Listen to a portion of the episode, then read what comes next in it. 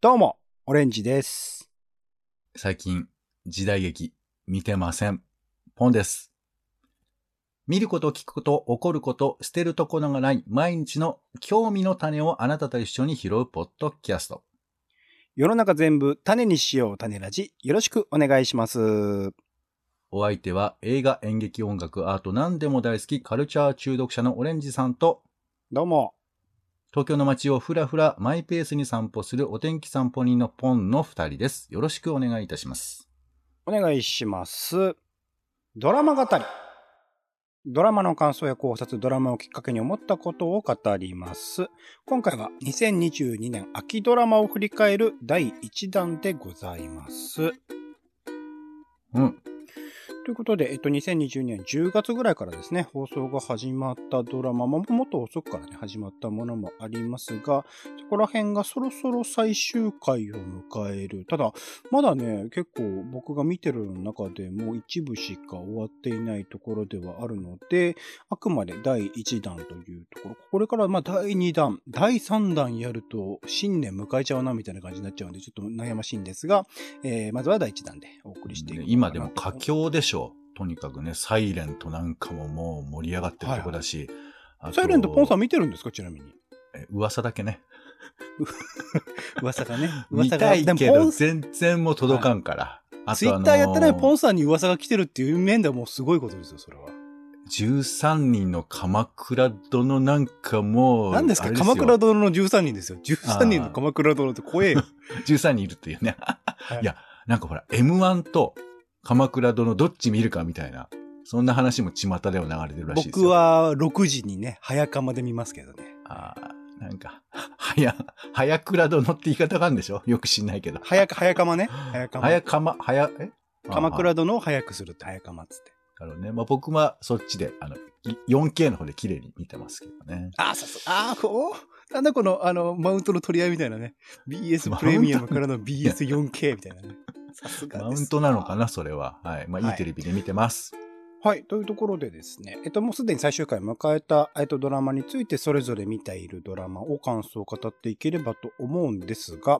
えー二人とも見ていたで言うと、えっと、最近、えっと、始まって最近は11月29日からですね、始まって、えっと、月曜日から木曜日の、えー夜14 10時45分から11時という時間帯、15分ドラマを、夜ドラですまあ全10ね話。かはい。10話でお送りするという形、結構変わった形式でやっていた、えー作りたい女と食べたい女といううドラマ2人とも見ていて、えーまあかなり好きだったというところで語っていきたいと思いますが、一応説明読みますね。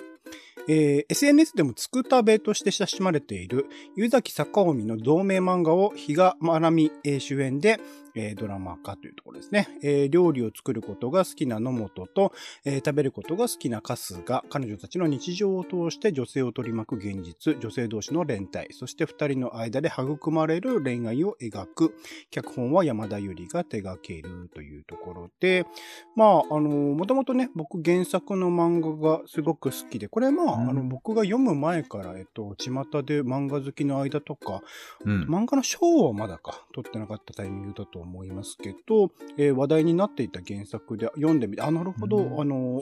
まあね、その女性二人の日常を描いてる日常ものとしても楽しめるし、ご飯、描かれるご飯は美味しそうだし、まあ、あの、明確に今の女性が置かれている日本、日本とか、まあ世界もそうですね、の、お社会の中で置かれている女性の苦しさ、大変さみたいなことが、まあ、丁寧に描かれている漫画でもありというところで、それを、まあ、どうやって、えっと、ドラマ化してくれるんだろうなと思っていたら、えっと、山田ゆりさんというね、えっと、もう、ポンさんもあの、イベントで話聞きに行ったと思いますけど、贅沢貧乏という劇団の、まあ、主催であり、作演出やってらっしゃる方が今回脚本を手掛けるというところで、はいまあ、。その組み合わせも含めて僕はすごく、あ、それは素晴らしいと思って、まあ、山田さんその前にもアベマのね、ドラマ、あと、17.5か。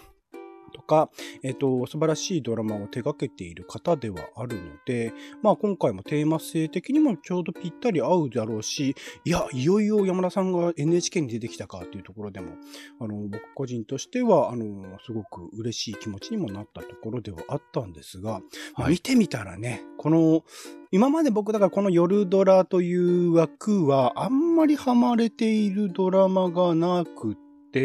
一応その、えっと、何でしたっけ、あの、えー、ウーバーかなんかで配達員をする話とか、うん。うんすごくね、あのネット上でも話題になってたので、僕見るタイミング、ちょっと録画はしてあったんですけど、見るタイミングを失っちゃって、未だにちゃんと見れていない作品ではあるんですけど、ちゃんとこの枠ではまれているものがないものもあって、で、最近はね、朝ドラでさえもちゃんとこう、見れてないっていうところもあったりするから、意外とこの15分でほぼ毎日やるっていうの難しさがあるなと思ったんですけど、この作品についてはほぼほぼリアルタイムかな。後から録画したのを見たのも何日かはありましたけど、ほぼほぼリアルタイムで見れて、やっぱこの15分っていう枠の使い方、その贅沢にこう日常生活を描いているだけでも、やっぱ15分だったら全然見続けられるっていうところもあるし、で、ありながら、さっき言ったみたいな原作にあるその社会問題を描く、ちゃんと切り取ってそこに向き合うっていう姿勢を見せるっていうところも含めて、なんか、あのー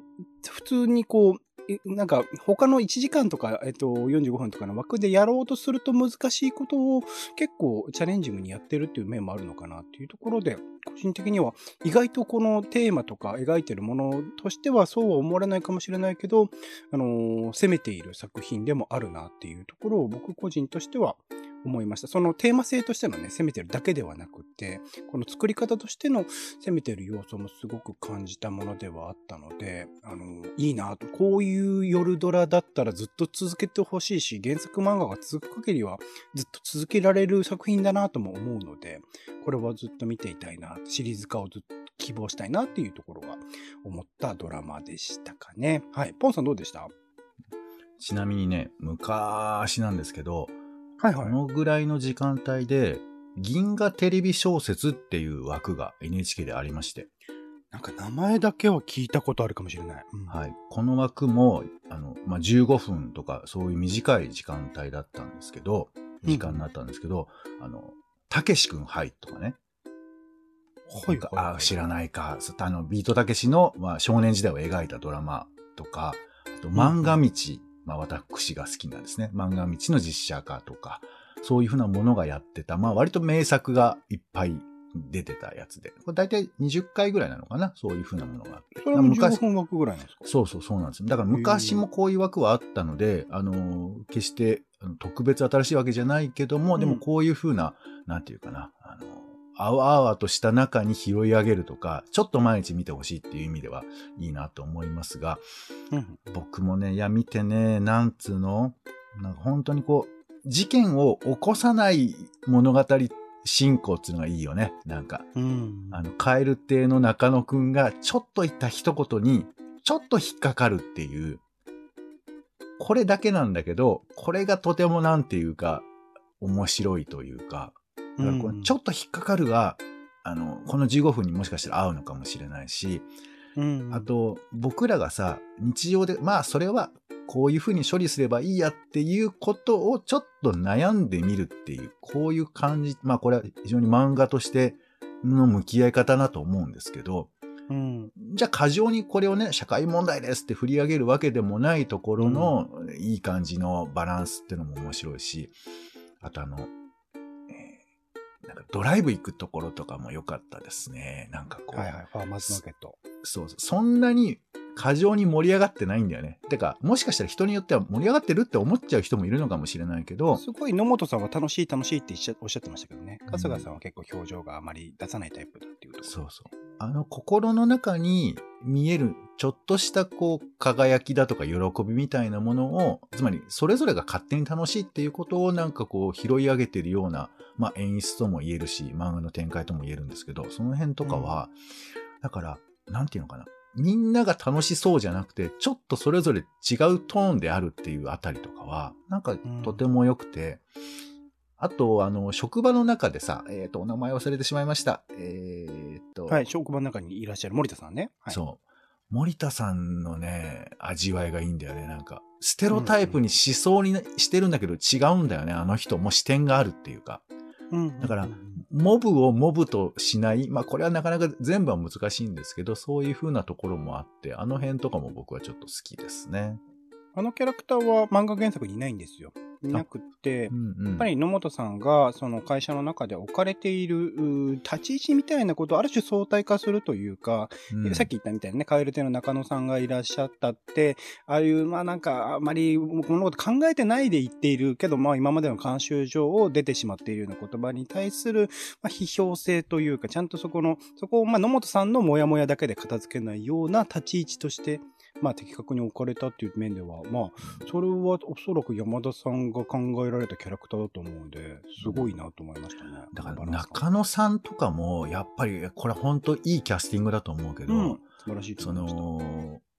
いわゆるステロタイプで迷惑な人じゃないんだよね。なんか、うんわ何か余白があって、だから彼のキャラクター、やっぱコントの魅力ってそういうことだと思うんですけど、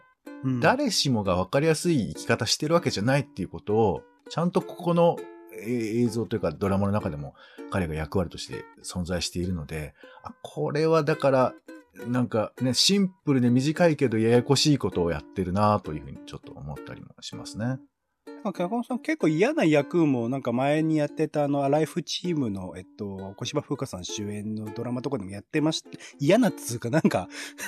へ、へ、あの、格好つけているバカみたいな役をやってましたけど、うんやっぱ根底にある人の良さみたいなものが中野さん伝わってくるキャラクターでもあるし、ある種あれをなんか変なこう、なんですか、イケメン俳優みたいな方にやられてしまうと、普通に傷つくとか嫌な気分になるものだったりするかもしれないけど、中野くんだからなんかいいよね、みたいなところがあるっていう意味では本当に絶妙なバランスのキャスティングだったと思いましたね。うんあれ、あの原作だとあの顔が見えない男なんですよ。あーちょっと、ちょっと強い味わいになりますわな。そう、ん顔つきも別に描かれないけど、ちょっとイケてる感じなのかな、みたいなことが伝わってくるような漫画の表現をされてたのが、あ、中野周平できたか、みたいなところは、すごく良かったですね。うんだそこら辺の背景のね、うん、すごくいいなと思いました、全部。そうね。どうですか？その、親御さんに結婚どうなの？みたいなことを言われる感じっていうのは、なんかピンときます？にリアルじゃないですか。普通になんとなくの話の流れでそういうことも言われて、なんか嫌だなと思う。ちょうど今ね、あと、えっと、そばかすっていう映画で、えっと、アソいやアセクシャルアロマンティックという、性的な感情を他の人に抱いたりとか恋愛感情を抱かない人が主人公の映画、三浦透子さん主演で描かれてるんですけど、そこでも、まあ、そういうものがあったりとかして、あのーすごくリアルというか、えっ、と、親たち世代とかでは当たり前のようにそういうふうに思っていただろうし、まあ自分自身もね、結婚して子供がいるっていう状況を前提としてるだろうし、まあ今現在僕もこういうドラマが生まれる前までは、まあそういうものなのかなみたいなところは思っていたりして、逆にそれをしない自分自身についての葛藤みたいなのは少なからずあったりしたので、なんかこういうドラマを通じて、そこら辺がどんどんどんどん一般化されていけば癒される面もあるのかしら、みたいなことは思ったりしますけど、どどうですか、ポンさんは？ポンさん側でした？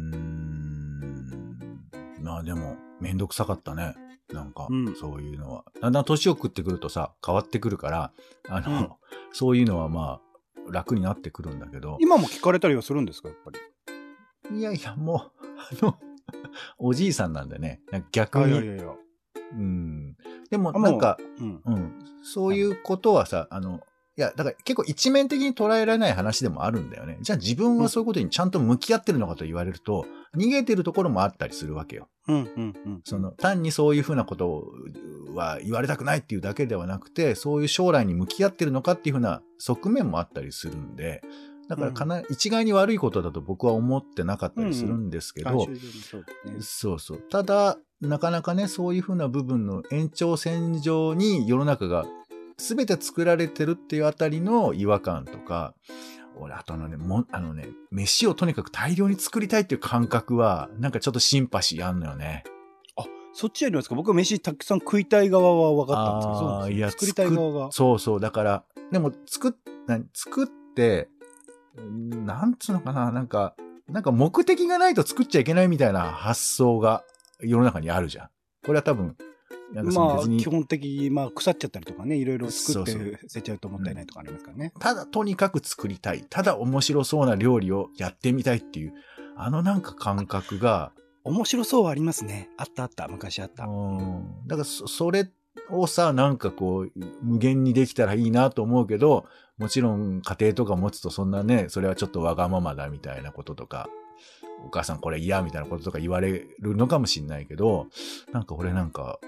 そう、まあ、うん、これもいい悪い両方あると思うんですけど、あの感覚はなんか見てて、ああ、わかるって思いましたね。じゃあ表情豊かに食べてくれるロボット買えばいいかもしれないですね、ポンさん。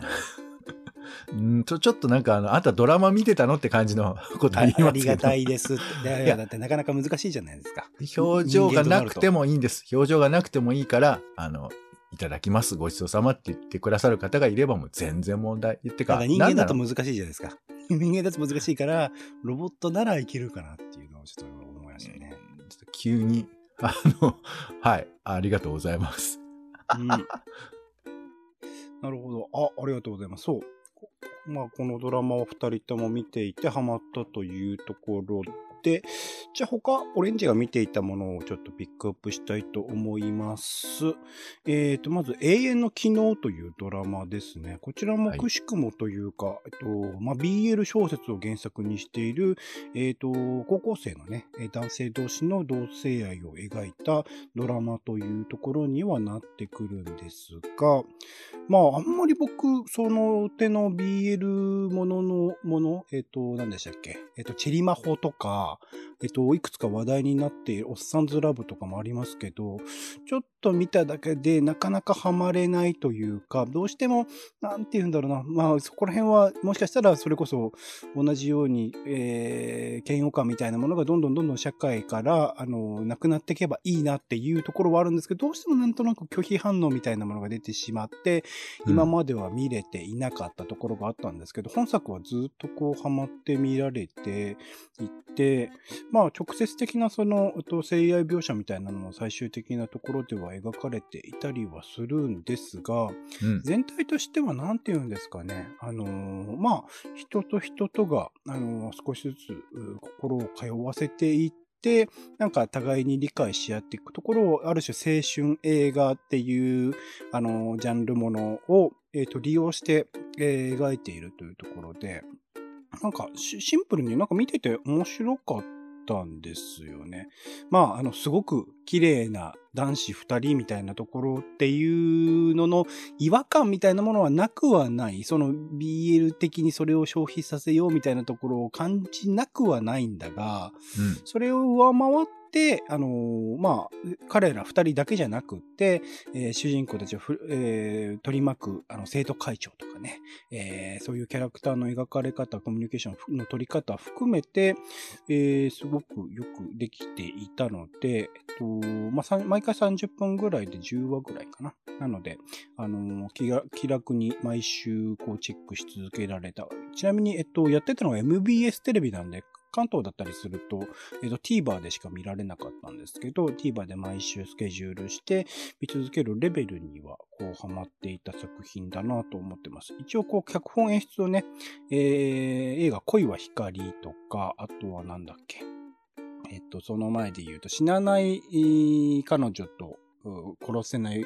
彼？みたいな、あの、間宮祥太朗さんがね、えー、主演していたドラマとか、あ、映画か、映画とかを担当されていた、えっ、と、小林圭一さんという監督さんが、えっ、と、脚本演出とかドラマでは多分初めてなんじゃないかな、と思うんですけど、そこら辺のね、美しい感じ、笑わせるコミカルな感じ、青春っぽさみたいなものをうまく救い取れる監督さんが担当されたからこその、よく、できた話なのかな、というふうに思っています。あ、そこ、ごめんなさい、これ、あの、設定を、あの、ちゃんと説明してなかったですけど、交通事故にあって、ちょっと主人公の一人が死んでます。はい。はい。死んでいったんだけど、その後生き返ってから、あのー、普通に高校生活を送れるかと思いきや、というお話です。だから心臓が止まってる状態でずっと存在していて、それが、えっと、周囲で見える人がいたり見えない人がいたりみたいなところの、あの、いろいろなグラデーションの中で、えっと、彼ら二人を取り巻く周囲を描いていくっていうところの作品だったりしたので、まあ、あのー、ちょっと変わった設定、SF 的なファンタジー的な設定を設けつつ、普通に青春ドラマとして見せられるっていうところですごくよくできたドラマだったなっていうのが、えー、永遠の機能という作品でございます。はい。小林監督の作品は、殺さない彼と死なない彼女。ですね。そうだ。純漫画でしたね。はい。あれも漫画原作でしたね。恋は光も漫画原作。これは原作あるのか？原作あるのかこれも、原作もの結構手掛けていらっしゃる監督ではあるのかなというところですね。はい、はいあとは、アトムの子。これはまあ、ポンさんも最初の方見てたし、見てる人ももしかしたら多いかもしれないですけど、さらっといきますが、うん、えー、まあ、ゲーム版ね、えー、半沢直樹とか、みたいな感じですね。はい。日本、えー、日曜9時の TBS という枠を使って、いわゆるああいうフォーマット、完全懲悪もの、えー、裏切る人が出たり出なかったりみたいなところをやっている作品でしたけど、なんかまあ、うん、そのゲームに対する今現在のゲーム状況を、まあ、明確にゲームをプレイする人もね、ビジネスになったり、ゲーム自体も、えっ、ー、と、ビジネスになったりっていうところで、かなり、あの、日本国内のみならず世界各、えー、世界的にも、その、まあ、グレードが上がっているゲームの現状みたいなところを、半沢直樹とかを楽しんでいたような、あの、ちょっと上の世代の方々にも実感してもらえる機会になるっていう、まあ、そこら辺の作り方ね、風間森夫がやっている老舗玩具メーカーっていうことをベースにしたっていうところとかの、含めて、あの、うまかったなと思っている。その設定としてはうまかったんだけれども、うん、まあ、あの、展開としてはなんとなく予想ができるというか、ああ、そういう感じねって、あそうなるよね、この半沢直樹枠ではねっていうふうに思ってしまうところが 後半多々あって、はい、まあ僕としては見続けたけど乗れなかった。うん、だから心よしや、志やよしなんだけど、そこから逸脱するところはあまりなかったっていうのが最終的な感想ですかね。うん。僕見てないからもうわかんないけど、やっぱそのゲーム業界をね、どれぐらいこう掴んでいらっしゃるのかなとか、まああんまりそれは関係ないのかなとか、うん、ちょっとその辺がね、チェックしたかったところではありますけど、わかんないもんな。あと、まあ多分、スポンサーに入っていたからだろうと思うんですけど、その、モバイルゲーム、いわゆるスマホでやるようなゲームに対する、まあ、批判的な視線、まあもちろんその小田切女王のキャラクターが悪役っていう設定にはなってるんだが、うん、それゲーム、そのモバイルゲームの中毒性もろもろ含めたそこら辺の継承する、ん姿勢みたいなのちょっと伝わってこなかったので、そこら辺は、うん、うんどうなのかなと思っちゃいましたね、やっぱりね。まあね、一概に悪いとかではないけど、ただ、なんか、こっちとしてはさ、ゲーム業界が今どうなってるのかっていうふうなこととか、すごい興味があるからさ、うん、その辺のところをなんか描いては多分いないだろうなっていう想像だけね、ちょっとしてますけど。というところで、オレンジが見たあドラマ、一旦このパート1としてはこんな感じ。ポンさん他になんか見たのあります？はい。まあ、ちょろっとね、あの、えー、BSTBS でやっていた、えー、帰らないおじさん。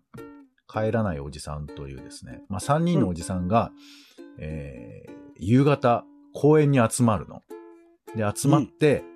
今日何遊びますって言って、えー、うん、毎回ね、例えば、えーと、野球盤とかを持ってきて、あの、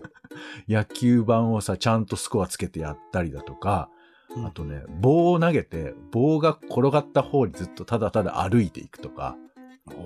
まあ、とにかくただただ子供たち、当時子供たちだった頃にやってたような遊びをもう一回やるみたいな、そういうのを永遠とやってました。もう基本的にあの変わらずずっとやってた、最終回まで。うん、うん、最終回は結局あの焚き火をしようってことになりまして。うん、うん、そう。で、なんか、あの、いよいよ最後の別れが、みたいなさ、そういうなんかテロップとか出て出るから、なんかあんのかなと思ったら、最後までただ焚き火を楽しむっていうだけで。まあだって普通に生活してて別に引っ越したりもしないってことですよね。引っ越しとか死とかがあるそういうのは何にもなくて。まあ強いて言うならそのここにちょっと絡んでた女の人、えー、まあなんか女の人がいて偶然ただただ絡むだけなんですよ。でその人が新規一転して海外に行くっていうそういう話が 差し込まれるんですけど。いいですね。はい、そう。でもただただそれは通り過ぎていくだけだから、多分続編とかも全然できちゃうし。うんうんそう。なんかこのね、何にも起こらない系っていう風な意味では、なかなか、あの、おじさん3人がやっていくっていうのは、多分細かなところに、その、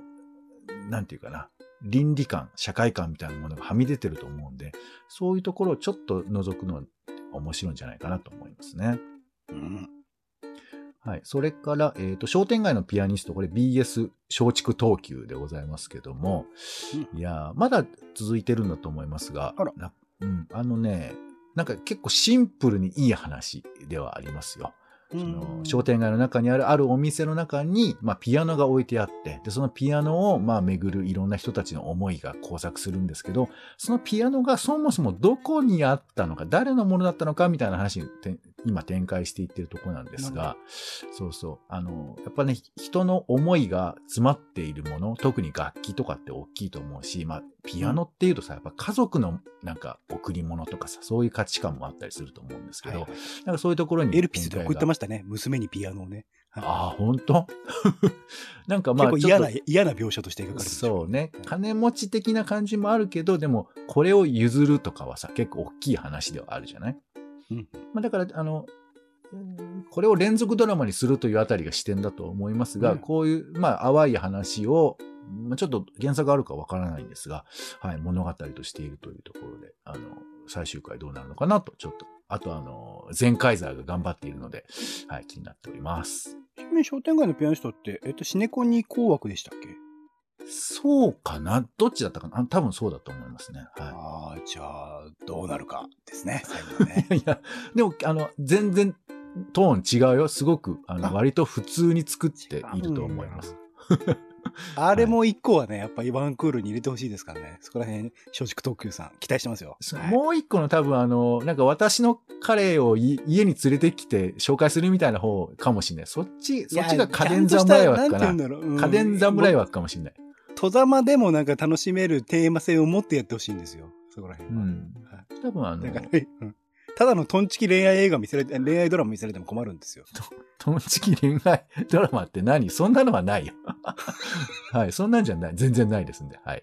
はい。ありがとうございます。もうすでにね、ファーストペンギンとかももう終了してるんです、ちょっと僕まだ見れてないので、まあ、次回以降ね、拾えたら拾っていきたいなっていうところでございます。1月からもね、またすぐにドラマ始まるようなので、それもいずれチェックして紹介できればなと思っております。